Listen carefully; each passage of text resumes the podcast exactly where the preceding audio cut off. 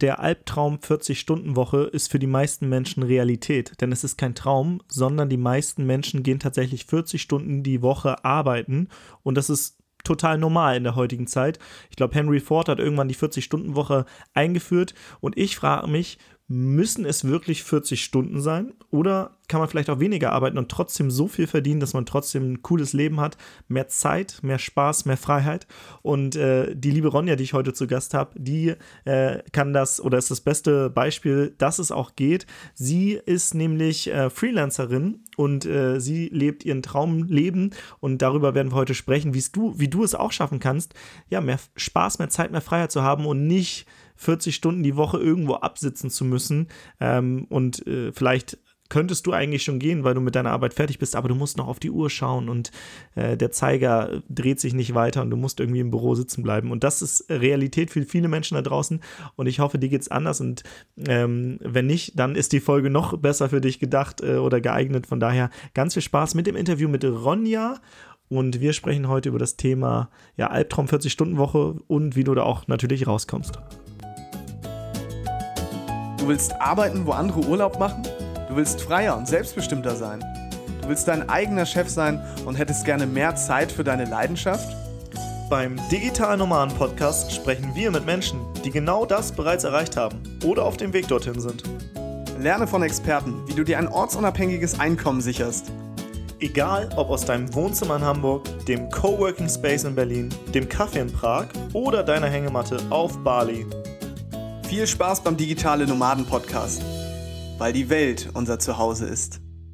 Albtraum 40 Stunden Woche. Ich habe heute einen Gast und zwar die liebe Ronja Menzel aus München und sie hat äh, einen Blog Generation Y und ist selber Freelancerin und macht in dem Bereich ganz viel und wir sprechen mal heute so ein bisschen über diesen Albtraum 40 Stunden Woche und ich sage jetzt erstmal herzlich willkommen und freue mich äh, auf das Gespräch mit dir Ronja. Hi, ich freue mich auch. Danke für die Einladung. Du hast ja äh, auch einen Blogartikel zu dem Thema geschrieben. Äh, wie kam es dazu? Albtraum 40-Stunden-Woche. Ja, eigentlich kam das so. Ich, hab, ähm, ich arbeite ja als Freelancerin mit verschiedenen Kollegen in einem Verlag und auch in der Redaktion. Ich bin dort freie Mitarbeiterin und hab, ähm, arbeite aber auch mit festangestellten Kollegen. Und ich hatte immer das Gefühl, die sind richtig stolz darauf, dort festzuarbeiten und es war irgendwie immer so wie was ganz was Tolles, wenn der Chef wieder einen Platz vergibt ähm, an eine Vollzeitstelle und jeder war irgendwie, ähm, konnte gar nicht verstehen, warum es mir viel besser gefällt, freiberuflich zu arbeiten. Und ich habe immer wieder blöde Sprüche gehört, so eine Art, was ist denn mit Rente und es ist doch überhaupt nicht sicher und wie machst du das? Und ich wollte eigentlich mal einen Artikel schreiben, der praktisch das Gegenteil beweist und ich habe auch gemerkt, der kam ziemlich gut an oder hat auch ziemlich polarisiert natürlich und habe dann eben geschrieben, Albtraum 40-Stunden-Woche, warum trotzdem so viele die Festanstellung wollen. Ja, finde ich auch sehr spannend, weil ähm, ich glaube, in der, in der heutigen Generation, du, du nennst es ja selbst dann, wir sind ja so die Generation Y, äh, ungefähr, welches Alter ist denn das? 25 bis 35 oder, oder wo sind ja. wir ungefähr? Mhm, ja, genau, sowas, 35 bis fast 40 würde ich schon sagen jetzt. Ja, und wir sind die Generation, die jetzt Sachen hinterfragen, die auch mal die, die Arbeitswelt hinterfragen. Und muss es überhaupt noch eine 40-Stunden-Woche sein, was ja eigentlich so ein bisschen aus der Industriezeit kommt? Ähm, oder da war es, glaube ich, sogar noch mehr, aber das wurde dann halt immer so ein bisschen weniger. Aber wir sind trotzdem irgendwie auf diesen 40 Stunden hängen geblieben. Und und das ist so dieses Nonplusultra, oh, ich habe eine Vollzeitstelle und dann ist man anerkannt in der Gesellschaft und hat Status. Aber äh, wir beide sehen das ja so ein bisschen anders. Und trotzdem, wie du schon gesagt hast, ne, die Fragen, die dann kommen, aber wie ist das denn mit der Rente? Ja, wie ist denn das mit der Rente, Ronja? Ja, ehrlich gesagt, ich weiß es nicht, aber ich glaube auch alle Leute, die in Festanstellung arbeiten, wissen es nicht. Ich habe eine Freundin, die arbeitet seit sie 17 Jahre lang ist, äh, äh, seit sie 17 Jahre alt ist in Vollzeit und die bekommt jedes Jahr so einen Rentenbescheid. Wenn sie die nächsten 40 Jahre so weiterarbeitet, dann bekommt sie am Ende irgendwie 900 Euro im Monat raus. Also ich glaube, es ist ganz klar, dass es mit dem Rentensystem ziemlich bergab geht, nicht nur für ähm, Freelance oder Selbstständige. Ich glaube, sogar die haben den Vorteil, die informieren sich tatsächlich mal aktiv um Altersvorsorge, im Gegensatz zu allen Angestellten, die da irgendwie noch auf dieses alte Rentensystem hoffen, das ja aber im Endeffekt überhaupt keine Chance mehr hat, weiter zu bestehen, solange die nächsten 60 Jahre wohl kaum. Aber hat da nicht irgendein Politiker mal gesagt, Rente ist ja. also, das ist ein Running Gag fast, ja. Ja, also äh, äh, tatsächlich ist es krass, ne? Also wenn man so, ähm, ich kenne es auch von Leuten, so Rentenbescheide, ähm, dass, ja. dass da kaum was hängen bleibt später. Und wenn man dann noch überlegt, okay, 900 Euro heute äh, sind in ein paar Jahren in, mit Inflation und so weiter noch weniger wert, davon, also da lebt man am Existenzminimum und äh, das wird nicht ausreichen. Das heißt, man muss sich da irgendwie Gedanken machen. Und wie du gesagt hast, das ist nicht ein Problem der Freelancer, sondern das ist äh, ein Problem unserer gesamten Generation. Mhm. Total, ja, genau. Und die Freelancer, ich glaube halt, umso länger man dabei ist, umso mehr macht man sich auch Gedanken über vielleicht, was lege ich zurück oder wo lege ich an oder wie investiere ich oder wie kann ich mir passives Einkommen aufbauen. Ich denke, als Freelancer setzt man halt auf viel mehr verschiedene Säulen als wie nur auf eine, und zwar die ähm, staatliche Rentenkasse.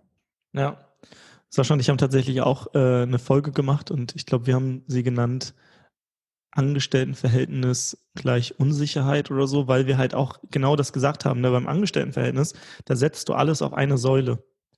Als Freelancer, da hast du halt mehrere Säulen und du, Säulen und du machst dir auch bewusst, okay, es bricht mal eine Säule weg. Das heißt, es macht Sinn, ein, ein, ein zweites, ein drittes, vielleicht ein viertes Standbein zu haben oder mehrere Projekte, mehrere Auftraggeber, weil ähm, beim Angestelltenverhältnis wird ja immer davon so ausgegangen, dass der Chef, das ist so der Übermensch und der sorgt dafür, dass die Firma auch in den nächsten Jahren am Markt besteht und der, der übernimmt Verantwortung und bezahlt alle Mitarbeiter und das wird schon alles, alles so weitergehen und ähm, ja, die Firma, die wird so weiterlaufen. Aber jeder und die können das in die Wand fahren und wenn das Ding in die Wand gefahren wird oder man irgendwo Geld kürzen muss, dann wird man nicht in der Etage anfangen, sondern kann ich eher bei den äh, Mitarbeitern. Ist zumindest die Erfahrung, die ich gemacht habe oder oft gesehen habe. Total, ja. Ganz viele Firmen sind so aufgebaut. Ich bin selber gerade als freie Mitarbeiterin in einer drin. Das sind die Chefs äh, 75 und die äh, Redakteure sind alle angestellt, so Mitte 40 und ähm, ich denke mal, keiner hat einen unsicheren Job als die, obwohl die angestellt sind. Wenn die Chefs in drei Jahren vielleicht den ganzen Laden dicht machen, dann sind die wieder mit 45 auf dem Arbeitsmarkt und ähm, ich denke mal, das ist relativ schwierig dann noch zu vermitteln. Ich glaube, auf jeden Fall schwieriger, wie wenn du es schon immer dir selber Jobs suchst als Freelancer und ein ganz anderes Netzwerk hast, das dich dann wieder auffangen kann. Ja, was, was sind noch so Dinge, die du oft gehört hast? Wahrscheinlich dieses, ah ja, dann bist du aber auch selbst und ständig und du kannst nicht einfach mal Feierabend machen und du und dann nimmst du die Sachen nicht, nicht mit nach Hause, sondern als, als Selbstständiger, dann arbeitet man auch abends und so weiter. Oder was sind noch so Dinge, die du da gehört hast? Genau, ja, das ist natürlich ganz klassisch. Dann natürlich, was ist, wenn du mal krank wirst? Was ist, wenn du mal schwanger wirst? Was ist, wenn du dir ein Bein brichst? Wie machst du es überhaupt mit der Krankenkasse? Hast du keine Angst? Oder was ist, wenn eine große Steuerrückzahlung kommt oder ein Kunde wegfällt? All diese Sachen, um die man sich natürlich auch am Anfang mal Gedanken machen muss, die aber ähm, alle zu lösen sind. Wir leben schließlich in Deutschland und ähm, haben immer ein gutes Sicherheitsnetz. Ja, also hast du dir darüber auch Gedanken gemacht oder sagst du, ne, okay, im Worst Case, dann ähm, bekomme ich Sozialhilfe oder Arbeitslosengeld oder wie auch immer? Nee, das jetzt nicht. Und ich habe mir auch am Anfang nicht so viel Gedanken gemacht und das würde ich auch jedem Freelancer raten. Weil wenn ich da immer höre, wie jeder immer sagt, ja, und wenn ich dann Steuern zahle und dies und das, das kommt ja alles erst viel später. Am Anfang suchst du dir erstmal den Kunden und schaust, ob es läuft, schaust, ob es dir gefällt und dann wächst man so nach und nach rein in das Ganze, würde ich sagen. Und ähm, ich habe mich halt einmal informiert, was ist, wenn ich krank wäre. Ich weiß, dass ich nach sieben Wochen auch ganz normal Krankengeld kriege. Die ersten sieben Wochen muss man halt tatsächlich überbrücken, aber ich glaube mal, jeder hat genug oder man muss sich halt zumindest genug ansparen, dass man sieben Wochen davon leben kann. Aber wenn du danach krank wirst, kriegst du auch ganz normal wie jeder andere auch Krankengeld. Wie läuft das ab? Weil ich, ich habe mich da tatsächlich in dem Fall noch nicht informiert. Also wenn ich jetzt als Selbstständiger äh, krank werde, nach sieben Wochen übernimmt dann wer? Der übernimmt. Ja, genau. Also du kriegst Krankengeld. Nicht so würde, wenn du jetzt angestellt wärst, würdest du nach sieben Wochen auch Krankengeld kriegen von deiner Krankenkasse. Und das sind dann so und so viel Prozent von deinem Durchschnittslohn, was du das Jahr davor verdient hast. Ah, okay. Ja, spannend zu wissen auf jeden Fall. Was meinst du, was, was hat oder was ist in unserer Generation, der Generation Y, anders als jetzt noch in den vorherigen Generationen? Und ähm, warum ist dieses Bild, dass Angestelltenverhältnis so sicher ist und Selbstständigkeit immer mit selbst und ständig zu tun hat, ähm, noch trotzdem so krass in den Köpfen? Also ähm, an der Vorgängergeneration ist, ist eigentlich komplett eine andere Generation. Ich merke es oft, wenn ich mit meiner Mutter oder mit meiner Familie spreche, dann ist man ja manchmal ein bisschen ernüchtert oder auch ein bisschen enttäuscht, aber ich probiere das jetzt gar nicht mehr böse zu nehmen, weil die können einen einfach gar nicht verstehen. Die haben so andere Denke in den Köpfen und ähm, denken eben nur, ein Angestelltenjob ist sicher und kein Mensch hat damals hinterfragt ähm, überhaupt, dass es andere Wege gäbe, Geld zu verdienen oder generell ortsunabhängig zu arbeiten. Damals gab es ja in der Vorgängergeneration, die hatten ja damals gar kein Internet und nichts. Allein durch das Internet und die Digitalisierung hat sich ja so viel verändert, dass sich zwangsläufig auch die Jobs verändern und aber auch die Arbeitsweise verändern. Vor allem machen wir nicht mehr diesen Job äh, wie damals irgendwie, du hast einen Job und den machst du dann 40 Jahre lang, ne? Genau, klar. Wenn ich heute meine kleine Cousine frage, was willst du später mal werden, ich denke mir dann oft, den Job, den sie mehr haben wird, den gibt es wahrscheinlich noch gar nicht. Das, was ich jetzt bin ja. und mache, das gab es ja damals noch gar nicht, als ich mit zehn Jahren gesagt habe, was will ich mal werden. Ja, was ich immer, oder ich glaube, viele sagen dann so, oh, meine Eltern und so, die, ähm, die denken da ganz anders und die halten mich zurück und so. Und ich denke mir, ja, ist aber auch normal, weil wenn man sich mal vorherige Generationen anschaut, die dann nochmal von der Generation davor geprägt wurden, ja. dann war es ja so, dass wir bis vor ja, 30 Jahren hatten wir in Deutschland permanente Unsicherheit. Wir hatten die letzten, das letzte Jahrhundert war geprägt vom Ersten Weltkrieg, Zweiten Krieg, Hyperinflation, es war geprägt von einem kalten Krieg, Ost-West, wie geht es da weiter, Familien wurden teilweise getrennt. Also du wusstest gar nicht, du, du hattest eigentlich keine Konstante. Das heißt, du warst permanent äh, in Unsicherheit und da äh, damals noch nicht die Globalisierung, die Digitalisierung, die Automatisierung so groß war, war alles ein bisschen langsamer. Das heißt, es war okay, dass du einen Job hattest, den du dann 40 Jahre gemacht hast und den hattest du dann auch 40 Jahre oder hast vielleicht mal einmal den Job gewechselt oder so. Das heißt, die Vorgänger ähm, Generation, das sehe ich auch bei meinem Opa oder so, der hat ganz viel, ganz viel Sicherheit an äh, Essen und so immer Keller, weil er halt immer denkt, oh, was ist, wenn jetzt hier irgendwie Krieg ausbricht oder sonst was. Die haben halt ein ganz anderes Mindset und wir sind halt in so, in, also die letzten 30 Jahre, wir sind halt so ein völliger im völligen Überfluss und in völliger Sicherheit aufgewachsen. Selbst wenn man jetzt, äh, ich sag mal, in der, in der eher in der Sozialstruktur aufwächst, wo, wo jetzt das Geld nicht so mega vorhanden ist, dann ist es im Vergleich zur gesamten Welt immer noch extrem gut ja, bei uns in Deutschland, wo wir wirklich sagen, okay, wir müssen, wir haben eigentlich ein Dach über dem Kopf, wir haben irgendwie äh, sauberes Trinkwasser und wir haben auch was zu essen, so dass wir satt werden. Ne? Total, ja, genau. Du sagst es ja. Ja. Was hat dich denn eigentlich angetrieben, den Blog zu starten? Weil, also ich weiß nicht, warst du, du warst, du hast mir, glaube ich, gesagt, du warst schon immer Freelancer, du warst nie angestellt, du hast Germanistik studiert und dann, wie ging es dann bei dir weiter? Genau, ich habe also das Studium relativ weit rausgezögert, habe dann von Lehramt auf äh, Bachelor gewechselt, dann den Master dran gehangen, dann immer mal wieder ein Praktikum gemacht, ungefähr sieben verschiedene Praktika und ich habe eben immer gemerkt, oh nee, das ist es nicht und das ist es nicht. War beim Radio, beim Fernsehen, bei der Zeitung, bei Verlagen. Eigentlich kann man mit Germanistik eigentlich richtig viele Jobs machen, aber keiner hat mir so richtig getaugt. Und irgendwann habe ich dann gemerkt, es sind gar nicht die Jobs, die mir nicht gefallen, es ist einfach diese Art der Anstellung, dass ich da jetzt echt von Montag bis Freitag Vollzeit rein muss, eigentlich gar keine Zeit mehr für mich habe und total K.O. immer abends bin und nur noch fürs Wochenende leben muss. Und ich konnte mir nie vorstellen, dass ich das dann irgendwie 40, 50 Jahre lang machen muss und habe immer nach Alternativen gesucht und überlegt, was könnte ich denn machen. Deswegen habe ich das Studium eigentlich so lange rausgezögert und habe dann am Schluss während der letzten zwei Semestern angefangen, mir Kunden zu suchen als Freelancerin, als Texterin über Facebook-Gruppen. Das lief ganz gut, hatte da schnell die ersten Kunden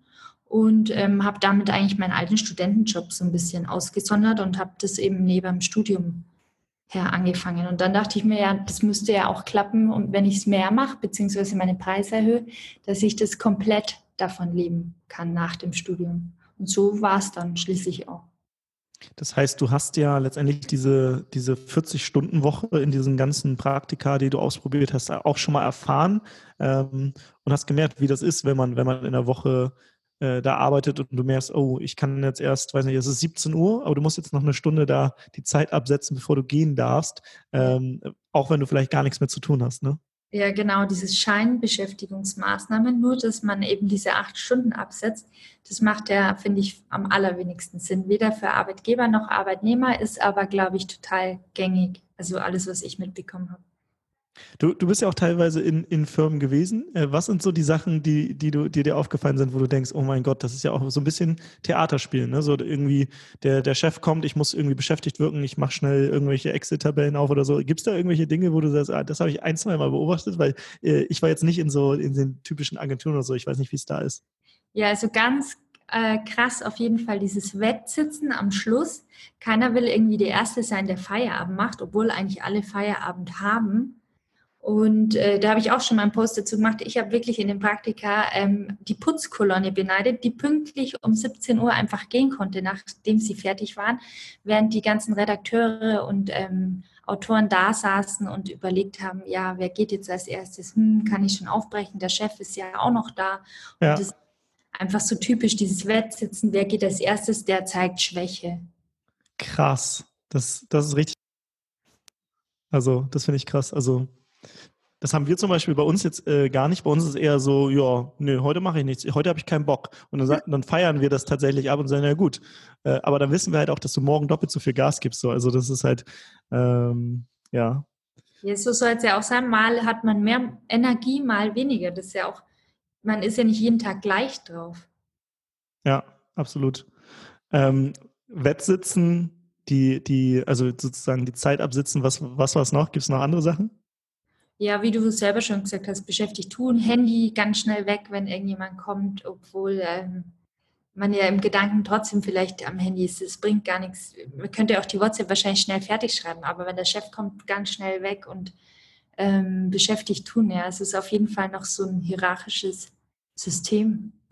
Ja, weil man halt in diesem Abhängigkeitsverhältnis ist. Ne? Also der, der Chef bezahlt mich quasi dafür, dass ich hier sitze und der hat jetzt Zugriff auf meine Zeit und entscheidet darüber, wie ich die verbringe. Und wenn ich jetzt hier sitze und nichts tue, dann ist, dann, dann bin ich ja, ich bin ihm ja irgendwas schuldig anscheinend gerade in dem Moment. Ne? Und ähm, ich glaube, als Freelancer wechselt dann so ein bisschen das Mindset. Und zwar sagst du nicht, hey, ähm, ich, ich werde hier nach Zeit, die ich absitze, bezahlt, sondern nach Ergebnis. Und du sagst, okay, ähm, wir haben jetzt ein Projekt und du willst, weiß nicht, ein Logo, das dir gefällt äh, und du willst, keine Ahnung, oder einen Text oder was auch immer äh, oder du willst eine fertige Website und dann verkaufst du halt die fertige Website und nicht die Zeit äh, genau. dahinter. Ja, es kann dem Kunden eigentlich egal sein, wie viel Zeit ich dafür aufwende. Wenn ich jetzt irgendwie zehn Jahre im Geschäft bin, dann bin ich natürlich schneller, als wie wenn ich gerade mal ein halbes Jahr gerade angefangen habe oder so. Ja. Was machst du als Freelancerin denn? Also ich glaube, du hast ja Germanistik studiert, also wahrscheinlich äh, so Texte oder so, oder? Genau, ich habe angefangen mit äh, Text, Webseitentext, aber auch ähm, Zeitungsartikel eigentlich querbeet und habe mich aber jetzt spezialisiert auf Suchmaschinen-SEO. Und äh, das ist auch was, was ich jedem raten kann, egal auf was, aber Hauptsache spezialisieren als Freelancer. Weil man dann höhere Preise verlangen kann, oder? Genau, man wird einfach als Experte wahrgenommen äh, du kannst höhere Preise verlangen und kannst dich in ein Thema wirklich reinfuchsen und weiterbilden. Und ich würde es jedem nur empfehlen, auch wenn jemand einen Experten sucht, dann findet er dich vielleicht, sei es auf Xing oder LinkedIn oder wo auch immer, ist vielleicht leichter, Jobs zu bekommen und die werden auch besser bezahlt. Ja, ich bringe da oder wir bringen gerne so ein Beispiel, wenn du jetzt Zahnschmerzen hast, dann gehst du halt auch nicht zum Allgemeinmedizinern, sondern du gehst zum, zum Zahnarzt. Und wenn du vielleicht Kieferschmerzen hast, gehst du zum Kieferchirurgen oder keine Ahnung, auf jeden Fall suchst du dir halt jemanden, der wirklich Ahnung hat von dem, was er tut. Und ähm, in dem Fall ähm, bezahlst du ja auch indirekt, ne? weil, weil die Krankenkasse das ja übernimmt und du Beiträge zahlst. Aber ähm, man geht eher zu einem Spezialisten als jetzt so ein jemand zu, oder jemanden sehr gut zu bezahlen, der irgendwie alle im hat. Ja, absolut klar, natürlich. Ich gehe auch lieber im Restaurant essen. Wenn ich Pizza essen will, gehe ich zum Italiener und nicht zu äh, einem, der vielleicht Pizza asiatisch, mexikanisch und Burger anbietet. Also es ist auch ein Qualitätsmerkmal. Oh, da habe ich, da ich eine Story. Ich war mal mit einem Kumpel, der hat sich einen Campervan gekauft und wir haben den irgendwo abgeholt äh, in Brandenburg oder so. Und dann sind wir zurückgefahren und dann war so ein Fluss und da war ein Restaurant und wir hatten irgendwie mega Hunger und sind da reingegangen. Und dann äh, auf der Karte gab es irgendwie Griechisch, Pizza, ähm, aber auch, äh, weiß nicht, Asiatisch und keine Ahnung. Und ich habe mir, ich habe mir da was bestellt und ich habe das bekommen und ich habe es nicht aufgegessen, weil ich dachte, Alter bah, das schmeckt ja ey, wie einfach aus so einem so ein, so ein riesen fertig äh, raus mit so einer Kelle einmal so raufgehauen und warm gemacht. Und dann habe ich auch gefragt, na, und wie hat es geschmeckt? Und ich so, ja, hat geschmeckt wie so Fertigessen, habe ich denen dann tatsächlich gesagt. Also ich wollte eigentlich nichts sagen, aber sie haben mich gefragt, wie hat es geschmeckt? Und dann musste ich, also da musste ich die Wahrheit sagen. Und die fanden das jetzt nicht so gut, dass ich da äh, nicht gesagt habe, ah, ja, war, war okay. Äh, und ja, aber das, ich glaube, das ist wirklich ein gutes Beispiel. Ne? Wenn, du, wenn du Pizza essen gehen willst, dann machst du das bei einem Spezialisten, bei, bei Italienern, die können das. Und äh, da gehst du nicht zu einem, der irgendwie alles anbietet. Aber trotzdem ist es, glaube ich, so, dass man, wenn man startet, trotzdem einfach mal viel ausprobieren soll. Und ist es, glaube ich, auch okay, wenn du einfach mal in viele Bereiche gehst, alles mal ausprobierst. Natürlich verdienst du dann am Anfang zwar weniger, aber dann merkst du auch, was interessiert mich eigentlich. Und dann kannst du später vielleicht auch rauskriegen, was denn letztendlich ist, weil viele haben diesen Perfektionismus am Antreiber, äh, den Perfektionismus-Antreiber. So, jetzt habe ich mich ja versprochen. Äh, und den hatte ich lange Zeit auch. Und das Problem ist, wenn man den hat, dann startet man mit gar nichts, weil man denkt, ah, ich müsste schon als mega der Experte starten. Und ich glaube, das ist auch ein Fehler, den viele machen. Total, das rate ich auch jedem Anfänger. Am Anfang eigentlich am besten als virtuelle Assistent starten, wenn man als Freelancer startet, weil da bietet man wirklich, kann man alles anbieten und wird auch eingelernt. Man verdient zwar weniger, aber da kann man wirklich mal in alles reinschnuppern. Und ich habe auch am Anfang Amazon-Kundenservice gemacht und Videos schneiden und habe mir alles Mögliche angeschaut und habe dann festgestellt, nee, mir macht eigentlich Suchmaschinenoptimierung am meisten Spaß und habe mich dann darauf spezialisiert. Aber am Anfang ja einfach mal machen, einfach mal Kunden suchen, eigentlich egal in welchem Bereich, nur mal, dass man eben Feeling kriegt, macht mir überhaupt diese Art der Arbeit Spaß und welche Aufgaben äh, machen mir am meisten Spaß. Ja, du hast jetzt schon so ein paar Sachen anges angesprochen. Was sind denn so die typischen Freelancer-Jobs, die du kennst? Also klar, VA, das ist so eine virtuelle Sekretärin, könnte man sagen, die so ein bisschen alles übernimmt. Das kann sein, dass man Flüge für jemanden bucht oder Termine, äh, Termine ausmacht, wenn man dafür kein, kein Tool hat, das das automatisiert. Ähm, oder ähm, Texte oder äh, Kundenservice, Kundensupport bei Amazon. Was gibt es noch so für Möglichkeiten? Du hast da, glaube ich, viel, viel mehr Einblick, weil ja auch, auch viele Kunden von dir ja auch ähm, Freelancer sind. Genau, also ganz beliebt halt auch immer WordPress-Webseiten ähm, erstellen und designen, vielleicht auch Grafikdesign, Video, Podcast schneiden, also alles, was eigentlich Unternehmer brauchen könnte. Da muss man ja nur mal überlegen, welche Unternehmen brauchen was. Die meisten brauchen eine Website, die meisten brauchen Texte, manche brauchen vielleicht noch Videos oder Podcasts und solche Sachen oder auch ganz klassische Übersetzungen und genau. Ja, das ist ja schon mal einiges. Ähm, und das sind ja auch Dinge, dafür muss man jetzt nicht unbedingt studiert haben. Du hast jetzt ähm, mit Texten angefangen, weil du natürlich mit dem Germanistik-Background äh, da, äh, ich sag mal, vielleicht so ein paar Schritte weiter warst als die meisten. Und ich, ich kann mir vorstellen, dass jetzt viele sagen, ja, ich kann aber gar nicht texten und äh, ich kann vielleicht gar nicht designen oder so. Aber ich sag mal, dass, also es gibt viele Sachen, die man sich ja anlernen kann. Zum Beispiel einen Podcast schneiden. Ich habe keine Ahnung von Technik, aber selbst ich kann mittlerweile einen Podcast schneiden. Ich mache das zwar nicht mehr, wir haben da auch einen Podcast-Service aber äh, das sind Dinge, die habe ich einfach gelernt. Das äh, lernt man in einer halben Stunde. Oder mhm. ich sag, ich sag mal so, Kennergrafiken designen. Äh, für manche Sachen braucht man ja jetzt nicht das perfekte Logo, was für die nächsten 30 Jahre irgendwie besteht, sondern das ist einfach ein Social Media Post und der braucht, weiß nicht, bestimmte Corporate Farben, die habe ich und der muss so einigermaßen okay ausschauen. Und wenn ich mich da so ein bisschen reinarbeite, sind das auch Dinge, die ich relativ schnell lernen kann und äh, zumindest äh, als, als VA oder so schon machen kann. Ne? Auf jeden Fall, ja. Und weil du es gerade sagst, ja, Social Media ist ja auch so ein Riesending. Das kann man ja auch schwierig studieren. Aber theoretisch könntest du dich als Freelancer auf jede einzelne Social Media Plattform spezialisieren, sei es Pinterest, YouTube, Instagram oder ähm, Facebook, Ads auch. Also es gibt so viele verschiedene Bereiche und am Anfang kann man sich alles mal vielleicht über einen Udemy-Kurs oder irgendwie selbst aneignen. Habe ich auch ganz viel gemacht und äh, da auch viele Kompetenzen erworben, die ich jetzt auch meinen Kunden weiterverkaufe.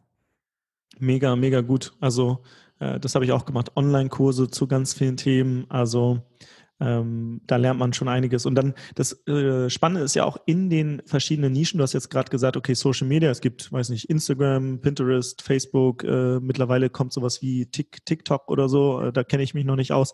Ähm, ähm, und in all diesen Nischen gibt es ja wieder Unternischen. Dann gibt es die, die sagen, okay, wie man organisch auf Facebook zum Beispiel Traffic bekommt, also unbezahlt, äh, so Social Media oder, oder Community-Strategien. Dann gibt es aber auch die Freelancer, die sich dann auf bezahlte Facebook-Werbung spezialisiert haben. Die können dann Werbung schalten. Das heißt, selbst in den verschiedenen Disziplinen gibt es wieder Unterdisziplinier, äh, Unterdisziplinen, wo man sich wieder reinarbeiten kann. Und je spezieller man wird, desto höher kann auch wieder später der Stundensatz sein oder, oder der Tagessatz oder was auch immer, ähm, den man dann nimmt, weil man einfach für dieses Thema Expert ist und sich dann da wirklich tief reinarbeitet.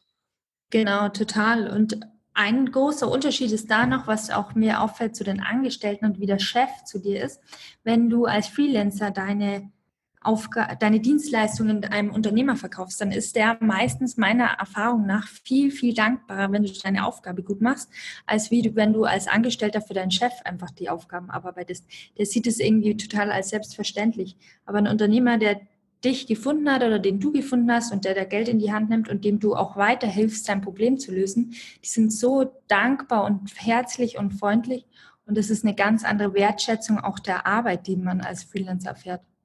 Ja, und was ich merke, ähm, wenn wir gute Freelancer haben und jemand fragt, hey, kennst du eigentlich einen guten Texter? Mhm. Dann bin ich derjenige, der dann sagt, ja klar, ich kenne da jemanden und empfehle den oder die Texterin dann weiter. So kommt derjenige oder diejenige an den nächsten Job. Und ich weiß nicht, ob jetzt Unternehmer ihre eigenen Angestellten permanent weiterempfehlen würden. Freelancer empfiehlt man aber weiter. Ja, total. Eben. Und umso länger man dabei ist, umso mehr wird man weiterempfehlt, umso größer ist das Netzwerk, umso, umso sicherer wird auch das Freelancer-Dasein irgendwann.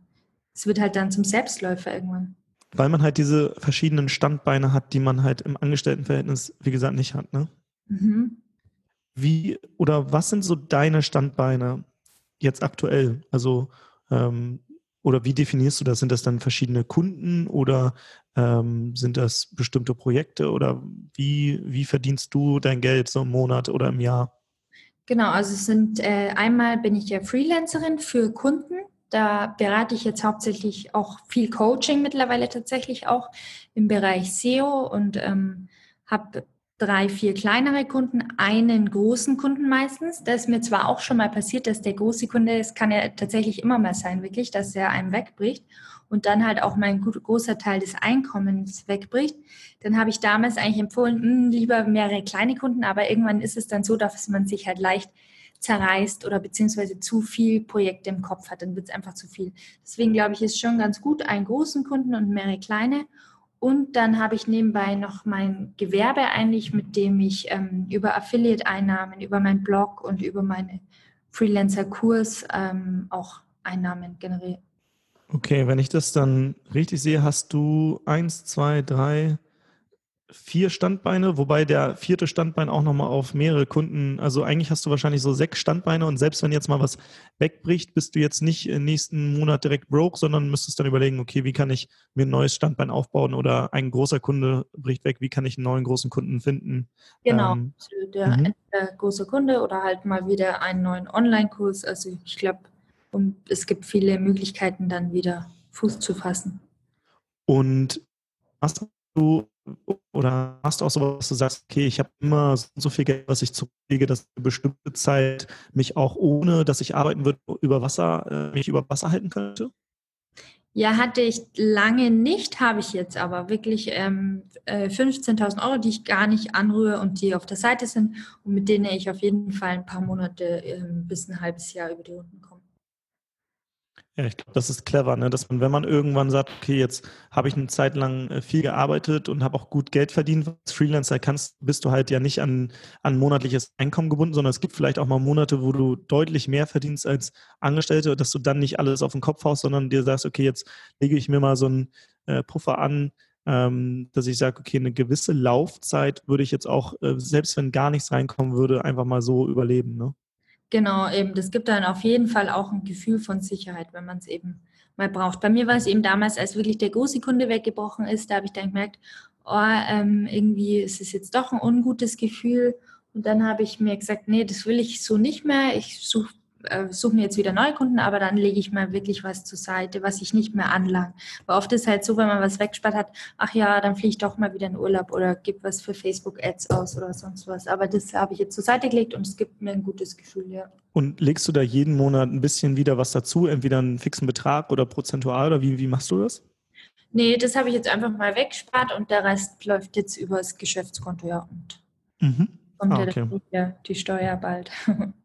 ja, spannend, weil ich, ich hatte jetzt vor, ich weiß gar nicht, wir hatten auch mal ein Gespräch so über Finanzen und so. Es gibt ja so diese Kontenmodelle und so weiter. Und ich finde das auch sehr spannend. Ich habe mich jetzt auch in der letzten Zeit so mit Investitionen beschäftigt, wie man da ähm, weitermachen kann. Und ich weiß aber, dass mich diese Themen am Anfang auch nicht so äh, tangiert haben. Ich glaube, das ist dann halt erst, also so in der Anfangszeit ist es, es ist, glaube ich, bei allen gleich so. Und am Anfang denkt man überhaupt, wie kann ich überhaupt mal den ersten Euro verdienen? Dann verdient man so ein bisschen was, äh, dann haut man das wieder auf den Kopf, dann merkt man, oh, jetzt äh, brauche ich wieder irgendwie Geld und irgendwann merkst du, ja gut, jetzt nach, weiß nicht, zwei Jahren oder so, äh, merkt man, okay, jetzt kann ich da schon echt gut von leben und ich habe auch irgendwie jeden Monat was über, dann spart man was zurück und irgendwann überlegt man, okay, wie kann ich das eigentlich sinnvoll sparen, dass ich das vielleicht äh, auf verschiedene Töpfe aufteile, dass ich sage, okay, das ist der Weiterbildungstopf nicht, Jahre, Coachings, Online-Kurse, Bücher, wie auch immer. Das ist der, der Top, äh, wo ich sage, da, da haue ich das auf den Kopf, also so der Spaß oder der Reisetopf. Und dann gibt es einen, weiß nicht, Bild, ähm, einen vielleicht zum Thema Altersvorsorge oder wie auch immer, ne, dass man irgendwann sich dann auch so eine Struktur anschafft. Also das sehe ich auch bei vielen und ich glaube, das ist auch sinnvoll, zumindest wenn man dann irgendwann an diesen Punkt gekommen ist, wo du ja jetzt auch bist, dass du sagst, okay, jetzt kann ich auch jeden Monat mal was zurücklegen. Genau, eben, ja. Am Anfang interessiert einen das eben nicht. Und ich würde auch am Anfang nur nicht dran denken, wenn ich, das rate ich eben immer allen Anfängern. Das kommt dann wirklich mit der Zeit, ja, wie du selber gesagt hast, dass man dann überlegt, was, was macht man jetzt mit dem Geld und wie legt man es an. Ja, was sind denn so die häufigsten Fragen, wenn jetzt Leute sagen, ja, okay, das klingt schon ganz gut, Freelancer, oder sagen wir mal anders, warum, warum findest du Freelancer sein eigentlich so geil? Klar, 40-Stunden-Woche ist bei dir dann nicht, sondern du kannst das so ein bisschen selber einteilen. Aber was, was sind so die Dinge, wo du sagst, finde ich viel, viel besser, als wenn ich jetzt einen fixen Job hätte? Also erstens habe ich das Gefühl, alles, was ich arbeite, arbeite ich für mich. Alles, was ich an Weiterbildung investiere, das mache ich nicht für meinen Chef, sondern für mich, weil ich das dann theoretisch jedem Kunden verkaufen kann oder auch coachen kann und auch für mein eigenes Business, für mein Gewerbe anwenden kann. Das finde ich schon mal ziemlich geil. Zweitens, jetzt ist ähm, Dienstagnachmittag und wir telefonieren hier. Das ist einfach auch eine schöne Art von Freiheit, dass man einfach spontan noch sein kann, sich spontan Termine legen kann und nicht jetzt irgendwie es ist ja total schwierig, finde ich, wenn man wirklich von 9 to 5 oder am bis 18 Uhr vielleicht noch mit Mittagspause in der Arbeit ist, da finde ich schon schwierig, mal einen Zahnarzttermin zu machen oder Pakete abzugeben. Ich finde, man kann sein ganz normales Leben schon gar nicht mehr richtig führen, vor allem, wenn man vielleicht in einer Kleinstadt wohnt oder so, dann hat der Optiker schon zu, dann kann man seine Kontaktlinsen nicht mehr abholen. Also so Kleinigkeiten eben. Jetzt hatte mein Auto Jahresinspektion. Ich wüsste gar nicht, wann ich das machen sollte, wenn ich eine 9-to-5-Woche habe. Und ich bewundere auch immer die Leute. Ich habe das letzte Mal eine Umfrage gemacht, wann die Leute sowas machen. Und da haben alle geschrieben, Überstundenabbau oder einen Tag Urlaub nehmen. Also wenn ich einen Tag Urlaub nehmen muss, um zum Zahnarzt zu gehen, dann ist schon irgendwie was falsch an unserem System. Ja, das finde ich auch krass von den Unternehmen. Ne? Also, ich weiß nicht, wir haben ja auch eine festgestellt und ähm, aber trotzdem, also wir versuchen ihr so viele Freiheiten zu geben, wie, wie wir nur können. Und wir sagen, ey, es ist egal, ob du 40 Stunden äh, arbeitest oder 20 Stunden, wie auch immer. Wenn, wenn alles erledigt ist, dann brauchst du hier nicht sitzen. Generell brauchst du hier nicht sitzen, sondern äh, du kannst von überaus arbeiten. Äh, außer es gibt jetzt vielleicht mal irgendwie einen fixen Termin, was nicht, eine Veranstaltung oder so, wo man dann die Leute vor Ort braucht. Aber ähm, ja, und wenn sie halt irgendwie Sport machen will mittags oder, oder zum Zahnarzt oder so, dann macht sie das halt. Und ich will das auch gar nicht wissen. Ich muss das auch gar nicht wissen. Es ist ja ihr Leben. Und ich will einfach nur, dass äh, sie als Mitarbeiterin natürlich ähm, sich hier weiterbildet, auch dem Unternehmen natürlich nützt, aber das, das rechne ich nicht über Stunden ab. Das ist mir, das ist mir sowas von egal, ob, ob sie sich die Arbeit in zehn Stunden äh, schafft oder, oder in 60 Stunden, weil sie einfach langsam ist. Ähm, Hauptsache es ist gemacht so. Ja, voll gut. So sollte es auch sein. Und so ist es leider noch viel zu wenig. Ja.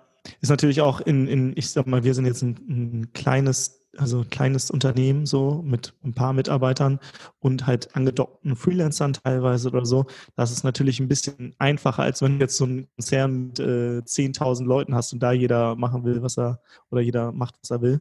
Aber, ja, ich, Aber immer in Homeoffice könnte man viel mehr einführen, finde ich. Absolut. Ja, Homeoffice, wie viele Leute im Büro sitzen und wie teuer auch Büroflächen sind. Mhm. Ne? Also, ähm, oder dann hast du da, weiß nicht, also mietest du in der Innenstadt irgendwelche teuren, tollen Location, damit du sagst, äh, ich repräsentiere hier was mit einer tollen Agentur oder so.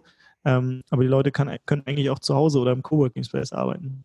Absolut, ja, und sind dann viel entspannter eigentlich schon und können einfach daheim sich was zu kochen oder einen Tee machen oder auch mal ihre Wohnung kurz aufräumen. Als Angestellter muss man das ja dann auch meistens noch am Wochenende die Wohnung putzen. Und Homeoffice, finde ich, wird viel zu selten genutzt, obwohl es so viele Bürojobs gibt, wo überhaupt keine Anwesenheit nötig wäre. Und das ist ja nur eine Art von Kontrolle, weil man seinen Mitarbeitern nicht vertraut.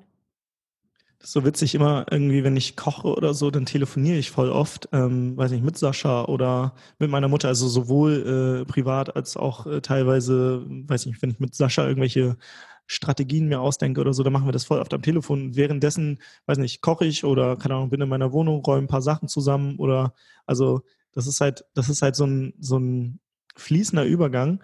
Und jetzt die Frage an dich, ist es nicht auch eigentlich negativ teilweise, dass es so ein also dass es so ein fließender Übergang ist, weil ein Angestellter kann ja sagen, so jetzt habe ich Feierabend, jetzt checke ich keine Mails mehr und so stelle ich ja so ein bisschen, ich sag mal, eigene Regeln setzen, damit damit man äh, nicht dieses permanente Arbeiten kommt, weil es gibt ja immer irgendwas zu tun, was man machen könnte, wenn man wollte, so, ne?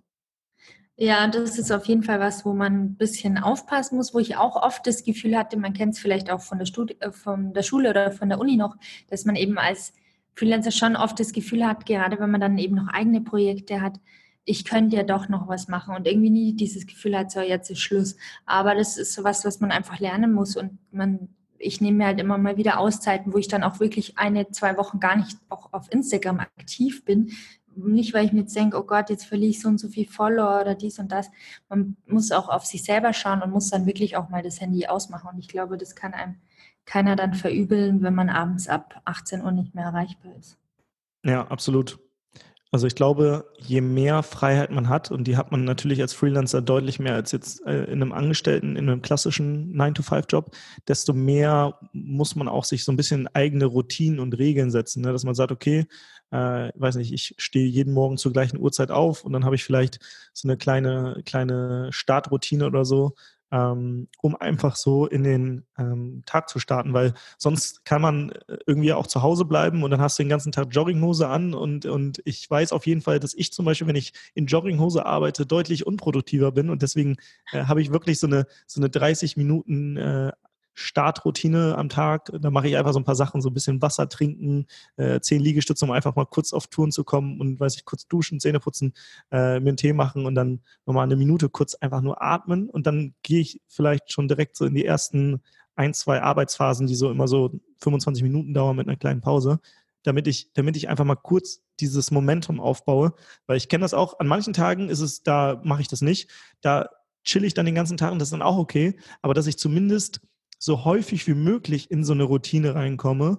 Es muss ja, also viele denken immer so, oh, es muss alles perfekt sein und irgendwie die ganzen großen Podcaster und Businessleute draußen, die, die haben ihre krassesten Routinen und so weiter. Kann sein. Für mich ist es so, ich habe Routinen, aber ich wende die einfach so häufig wie möglich an, aber nicht jeden Tag so. Ja. Total. Wie ist es bei dir? Hast du da auch irgendwie so Start, äh, so, so einen Start in den Tag oder, oder hast du da irgendwelche Routinen für dich, um, um einfach effektiver zu sein? Also ich habe tatsächlich viel ausprobiert, aber immer die, äh, gemerkt, dass diese Morgenroutine für mich, ähm, dass ich es einfach nie durchziehen kann und dass ich auch aber morgens tatsächlich am produktivsten bin. Und dann will ich nicht morgens erst Sport machen oder mich zu ja. irgendwas zwingen, sondern ich setze mich tatsächlich, ich putze Zähne und setze mich erstmal an den Laptop. Und ähm, irgendwie in unserer Digital oder Szene ist es ja fast schon ein bisschen verpönt, wenn man sich den Morgen nicht nimmt zur Selbstreflexion. Aber mir ist der Morgen einfach klar fürs Arbeiten und dann ähm, mache ich mittags erstmal wieder ruhiger und esse was oder keine Ahnung, bin auch manchmal vom Fernsehen mittags und will mir eben nicht so streng. Aber ich sehe mich auf jeden Fall, oder ich glaube, viele Freelancer sehnen sich auch nach Routinen und das ist auch was, was man braucht, dass man eben nicht jetzt dann bis drei Uhr nachts auf ist und erst um elf aufsteht. Das geht natürlich dann auch schwierig. Ja, ich glaube, da muss halt jeder so gucken, was für ihn passt. Ne? Die einen sagen, oh, ich stehe um 5 Uhr morgens auf. Ich bin zum Beispiel überhaupt nicht so ein Typ, der mega früh aufsteht. Ich, ich äh, bin ähm, vor allem auch teilweise spät abends mega kreativ oder äh, oft bin ich tatsächlich ähm, am Sonntag arbeiten und mache in der Woche teilweise einen Tag frei, weil Sonntag bin ich zum Beispiel, wir haben ein Büro im, im, im äh, Coworking Space in Hamburg und wenn ich in Hamburg zum Beispiel bin und nicht gerade irgendwie unterwegs, dann bin ich oft sonntags im Büro, weil hier keiner ist. Dann ist es hier wirklich so eine Ruhe. Überall ist es auch, die Lichter sind aus, nur in meinem Büro ist es irgendwie oder in unserem Büro ist es an. Teilweise sind Sascha und Lena äh, auch zum Arbeiten hier. Dann machen wir was zu dritt, aber teilweise bist du ja auch alleine. Und dann merke ich richtig, wie ich in so einen Flow komme und auf einmal an einem Tag viel mehr schaffe, als ich sonst in der ganzen Woche irgendwie geschafft habe, weil ich einfach ja, den Tag irgendwie ganz anders nutze, während irgendwie äh, die Welt so ein bisschen stillsteht und andere vielleicht, weiß nicht, jetzt äh, auf der Couch chillen. Und dafür mache ich dann teilweise, weiß ich, Mittwoch sage ich, ey, heute habe ich überhaupt keinen Bock, heute gehe ich einfach Sport machen in die Sauna und keine Ahnung was. So. Genau, ja, das kann ich total unterschreiben. So ist es bei mir auch. Gerade Sonntag, ja, weil da irgendwie alles ruhig ist und man verpasst nichts und dann kann man gerade gut arbeiten. Dieses, man verpasst nichts, das haben wir auch im Vorgespräch so ein bisschen angesprochen. Unsere äh, Generation Y ist ja so typisch dieses, ähm, diese FOMO, ne, diese Fear of Missing Out. Man hat ständig so ein bisschen das Gefühl, dass man was verpassen könnte, weil man alle Möglichkeiten hat. Und wenn du alle Möglichkeiten hast, würdest du am liebsten alles wahrnehmen und alles glänzt und ist toll und kann auch so bei Social Media, ah, die sind alle so spannend, die Sachen. Ich könnte Pinterest machen und Facebook und Instagram und noch Werbung hier schalten und äh, dann verzettelt man sich so sehr, dass man irgendwie alles macht, aber nichts richtig. So geht es dir da manchmal auch so oder siehst du das auch bei, bei deinen Kunden teilweise? Doch, ja, gibt mir auf jeden Fall auch so. Vor allem im Bereich, ich habe ja die zwei Bereiche, einmal das Freelancen und einmal meine eigenen Projekte. Und da habe ich so viele Ideen. Zum Beispiel, ich würde auch gerne eine eigene PR-Agentur gründen, weil ich viele verschiedene Kunden schon beraten habe. Und dann, das ist aber so ein Riesenprojekt, dann denke ich mir wieder, nee, dann müsste ja mein mein Generation Y-Blog und mein Freelancer-Kurs auf der Strecke bleiben, wenn ich jetzt eine PR-Agentur gründe und was wäre, wenn ich dann echt viele Kunden hätte, dann würde das ja nicht mehr klappen. Dann, wenn ich mich wieder auf Generation Y konzentriere, denke ich mir wieder, oh nee, dann bleibt das andere auf der Strecke. Also man muss sich schon irgendwie für ein, zwei Sachen vielleicht entscheiden und da dann den Fokus drauf legen. Ich habe jetzt auch überlegt, mal vielleicht monatsweise was anzugehen, dass ich jetzt echt sage, jetzt mache ich mal einen Monat für den Freelancer-Kurs und einen Monat mal ähm, bilde ich mich weiter in dem und dem Bereich. Aber ähm, es ist auf jeden Fall schwierig, weil man ja viele Ideen auch immer bekommt, dadurch, dass man solche Projekte macht und auch beim Freelancen bekommt man ganz viele Ideen. Ich glaube, ganz anders wie in einem Angestelltenjob, wo man eigentlich fast vielleicht jeden Tag dasselbe macht. Ja, mega, mega spannend. Bei uns ist es auch so, wir haben auch ich glaube, weiß nicht, vor ein paar Monaten haben wir mit einem Coach zwei Tage mal geschaut, wie sieht eigentlich so das nächste Jahr aus. Und dann haben wir auch so ein paar Sachen mal rausgeschmissen und gesagt, okay, wir fokussieren uns jetzt auf die, zum Beispiel sozusagen drei Sachen jetzt. Mhm. Und ähm, haben dann gesagt, okay, die erste Phase, die ersten drei, vier Monate fokussieren wir uns jetzt zum Beispiel nur auf das Freiheitspaket. Äh, das ist zwar nur eine Woche im Dezember, aber die Arbeit, die dahinter steckt, das ist, äh, das unterschätzen viele. Und dann setzen wir jetzt einfach nur die ganze Zeit äh, den Fokus darauf. Dann mhm. Machen wir einfach mal zweieinhalb ähm, oder nee, zwei Monate komplett einfach Ferien und machen nur so das Nötigste, vielleicht mal äh, Kundensupport oder so. Ähm, aber da machen wir relativ wenig. Das ist dann so die Belohnung von einem großen Projekt. Und dann starten wir erst mit dem nächsten Projekt und da fokussieren wir uns dann nur drauf, dass man halt nicht immer dieses zwischen den Stühlen hat. Und ich glaube, was ein Tipp ist, was wir oft machen, wir, wir machen dann so Mindmaps und schreiben einfach mal alles auf, was sind eigentlich so die Projekte, die wir haben und mhm. machen da einfach so Kringel drum. Was sind die Dinge, die man in diesen Projekten machen muss? Und dann wieder so Kringel drum. Und dann sagen wir, okay, welches Projekt setzen wir jetzt um? Und das, da machen wir dann zum Beispiel einen grünen Kringel drum. Und das heißt, okay, grün ist jetzt. Dann sagen wir zum Beispiel rot, das sind Projekte, die wir gar nicht mehr machen, die canceln wir. Und dann gibt es so gelbe Projekte, die sind halt auf erstmal auf Eis gelegt und die machen wir erst, sobald wir das Grüne abgeschlossen haben, um wirklich diesen Fokus zu haben, weil also am Anfang ging es uns wirklich so, dass wir wirklich viel parallel gemacht haben. Und es ist halt dann wirklich so, dass du, wenn du vieles parallel machst, so diesen Fokus auch teilweise, teilweise verlierst und dann die, die Dinge nicht richtig umsetzt, ne? Ja, total. Absolut. Mega spannend auch, dass ihr das auch so jetzt macht. Habt ihr schon angefangen damit oder? Genau, ja. Also ähm, ich weiß gar nicht, ich habe einen Podcast ähm, gehört, da ging es so ein bisschen um Multi-Projektmanagement. Also wie kann man, wenn man viele Projekte hat, die parallel äh, führen. Und da hat man quasi eine so eine so eine visuelle Mindmap, wo die ganzen Projekte drauf sind mit den, mit den Statusen, wo, wo man einfach Ampelfarben nutzt, rot, rot, äh, gelb ähm, und grün. Und ähm, die einzelnen kleinen To-Dos, die schreibt man dann in ein Projektmanagement-Tool, ne? sei es jetzt, da gibt es ja alles mögliche, Asana, Monday, Active Collab, Trello, wie auch immer. Und äh, so geht nichts unter. So hat man halt einmal in der Woche die Chance, okay, ich gucke jetzt mal auf die große Mindmap und gucke eigentlich, äh, sind wir noch an dem Punkt, was wir uns vorgenommen haben. Und die, die ganzen Kleinigkeiten oder die, die kleinen To-Dos, die schreibt man dann in so ein Projektmanagement-System, dass man auch wirklich gucken kann, dass man die, die abhakt. Das ist so ein bisschen so Vorgehensweise, wie wir das machen. Ah ja, sehr cool, ja. Ich interessiere mich ja immer total für so Projektmanagement-Sachen und auch Zeitmanagement-Sachen. Ich glaube, das ist eh spannend für alle Freelancer auch. Ja, aber äh, was ich gemerkt habe, dass viele, ich habe jetzt mit vielen Leuten gesprochen, die in einer Agentur festangestellt gearbeitet haben und was viele mir gesagt haben, die haben kein Projektmanagement-Tool, sondern die machen alles per Mail. Und dann dachte ich, was? Mhm. Mail, da geht ja so viel an Zeit drauf und dann weißt du gar nicht mehr, wann hast du welche Mail bekommen und so weiter. Dann bist du im Anhang mit 30 anderen Leuten und für wen ist das jetzt überhaupt relevant? Und allein so eine Implementierung von so einem Projektmanagement-Tool kann ja so viel Zeit sparen, wenn du zumindest, wenn du mit, ich sag mal, mehr als äh, zwei Leuten arbeitest, es macht das wirklich Sinn, da äh, einfach so Tools zu nutzen. Die kosten ja mittlerweile auch nichts. Da gibt es so äh, freie, freie Versionen. Ne? Ja, total, ja, kenne ich auch selber, ja. Furchtbar. Hast, hast, du, hast du auch die ganzen, die ganzen Mails immer bekommen? Ja, schrecklich. Dann so alles klar und eine Mail, zack. Also total ja. sinnlos auch. Ja. Okay, du hast ja, du hast ja ähm, auch eine Seite, die heißt Freelancer werden. Das ist ja auch letztendlich ähm, ja ein Online-Kurs, wo man so in verschiedene Lektionen lernt, was es eigentlich dazugehört. Was sind denn so die Dinge, die, die man wissen muss als Freelancer oder wenn man starten möchte als Freelancer? Also ich ähm, führe in meinem Kurs wirklich von A nach Z. Ich fange an mit, wie äh, funktioniert die Anmeldung als Freelancer? Was ist, wenn du noch gar nicht genau weißt, was du machen willst als Freelancer? Wie findest du raus, welche Dienstleistung zu dir passt?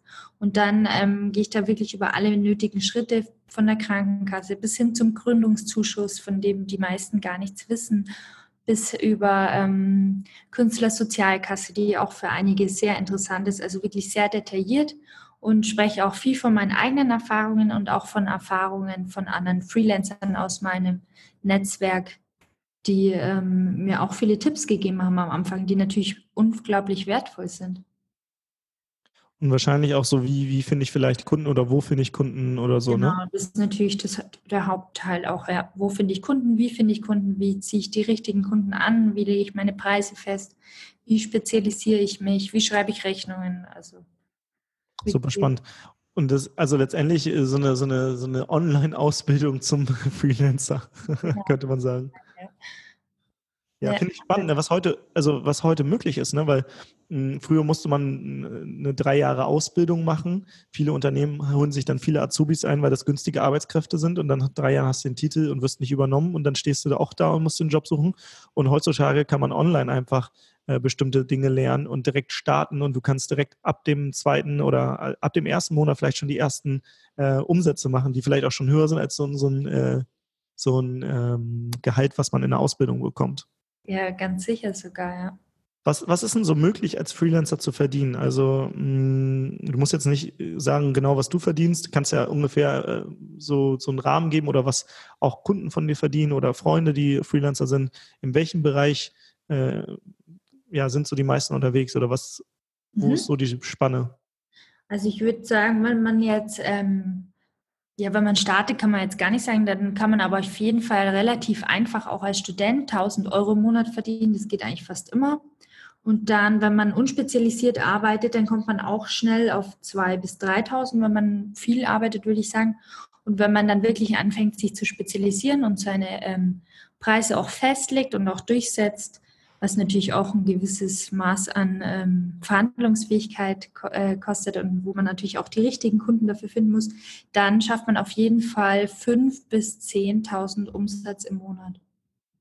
Was ja schon mal ganz nett ist, wenn man das mit so einem, äh, so einem Agenturgehalt oder so vergleicht. Was, was verdient man so einer Agentur, weißt du das? Ja, also ich denke, ich weiß es so circa. Und in der Agentur sind ja meistens Leute, die auch lange studiert haben oder die auf jeden Fall studiert haben. Und die kommen auf keinen Fall, würde ich sagen, auf 3000 Euro netto. Also es ist schon unter 3000 Euro netto, so vielleicht 2,5, 2,7. Wenn okay, über. krass. Das heißt, also du hast ja, äh, ich finde es geil, wie du das aufgeteilt hast. Ne? Also einmal zu sagen, okay, wenn du, wenn du als Student nebenbei was machst, dann sind 1000 Euro nebenbei möglich und das ist auch das, was wir so gesehen haben, die Erfahrung, dass wirklich 1000 Euro nebenbei zu verdienen äh, jetzt kein Hexenwerk ist ähm, und dass man da also auch Jobs über Plattformen findet und so weiter oder in Gruppen und so weiter. Und wenn man das dann ein bisschen ernster angeht, weil man sagt, okay, 1000 Euro reichen mir jetzt vielleicht als Student nebenbei, aber nicht, wenn ich eine Familie vorsorgen will.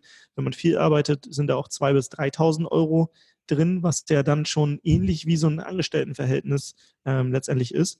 Und dann, wenn du dich spezialisierst, sind tatsächlich 5.000 bis 10.000 Euro drin. Und das klingt jetzt erstmal für viele voll, voll hoch, aber das ist halt wirklich möglich. Ne? Und äh, gerade wenn man sich spezialisiert und sagt, ich weiß nicht, Facebook wäre für Unternehmen und ich bin richtig guter Texter oder wie auch immer. Ja, absolut. Und das, ähm, was halt auch noch sehr viel Spaß macht, ist, dass man ja am Schluss die Steuern auf seinen Gewinn zahlt. Das heißt, wenn man viel verdient hat und seine Steuern ein bisschen drücken will, dann kann man am Ende des Jahres nochmal richtig schön shoppen gehen. Ich habe jetzt zum Beispiel mir ein neues MacBook gekauft oder ich habe letztes Jahr mir ein Auto geleast. Ich habe auch eine Freundin, die liest sich ein relativ teures Auto, weil sie sagt, sie fährt lieber ein schickes Auto, statt dass sie das Geld dem Finanzamt gibt. Also man kann halt unglaublich viel absetzen. Ich lasse jetzt meine Augen lasern, das kann ich absetzen und äh, minimiert dadurch seinen Gewinn und muss dann auch nicht mehr so viel Steuern zahlen, kann sich da echt viel sparen lebt ein gutes Leben mit schönen Dingen vielleicht sogar oder geht auch wie ihr vielleicht oft reisen und setzt die Reisen ab und ähm, verdient gutes Geld dabei und muss eben nicht so viel Steuern zahlen wie möglicherweise ein Angestellter, weil man viel mehr absetzen kann. Ja, das finde ich teilweise krass, weil äh, gerade wenn wir geschäftlich unterwegs sind, wie viel Geld wir da einfach zurückbekommen und das ist dann, dann ja tatsächlich steuerfrei. Ähm, ja. Da kann man schon einiges machen. Ähm, aber genau, da müsst ihr euch einfach mal bei einem Steuerberater äh, kostenlos beraten lassen, einfach mal, weil da können wir jetzt nicht viel sagen, aber es ist auch, was du, was du gesagt hast und was richtig ist, du zahlst halt die Steuern auf die Gewinne und nicht auf den Umsatz. Das heißt, wenn du halt Ausgaben hast, wie einen, wie einen äh, Computer oder so, den du ja für deine Arbeit auch brauchst, dann kannst du das und ähm, das ist doch schon mal ähm, einfach ein Mehrwert, wenn du jetzt angestellt vielleicht nicht ganz so sehr nutzen kannst. Da kannst du vielleicht auch ein paar Sachen absetzen, aber halt nicht ganz so es ist äh, anders auf jeden Fall. Genau. Mega, mega spannend. Du hast, du hast angesprochen, okay, ähm, also es geht darum, okay, wie kann ich mich überhaupt anmelden? Ähm, was kann ich überhaupt machen? Welche Jobs gibt es da? Wie schaut das mit der Krankenkasse aus? Gründungszuschüsse. Ich glaube, hast du nicht sogar irgendwie so eine Art Vorlage oder wie man, wie man so einen Businessplan erstellt oder so? Weil das ist ja wichtig beim Gründungszuschuss, ne? Genau, ja. Ich wollte damals den Gründungszuschuss beantragen und habe überall gesucht nach einer Vorlage und hatte keine. Und dann habe ich, ähm, hat eine Freundin, also eine befreundete Freelancerin von mir, eine Vorlage mir gegeben und die habe ich auch mit in den Kurs gepackt. Da sieht man auch, dass es eben gar kein Hexenwerk ist, so einen Businessplan zu schreiben. Im Internet sind da so viele verschiedene Dinge und Sachen und Leute, die da auch was verkaufen wollen und im Endeffekt reicht eine einfache Vorlage, wo man sich eben entlanghangeln kann und dann wird der meistens auch bewilligt. Mega, mega spannend. Und ähm, dein Kurs, das, der ist dann so aufgeteilt in halt so verschiedene ähm, Module, Lektionen und da lernt man dann quasi diese ganzen Themen, die du jetzt angesprochen hast und wahrscheinlich noch ein paar mehr.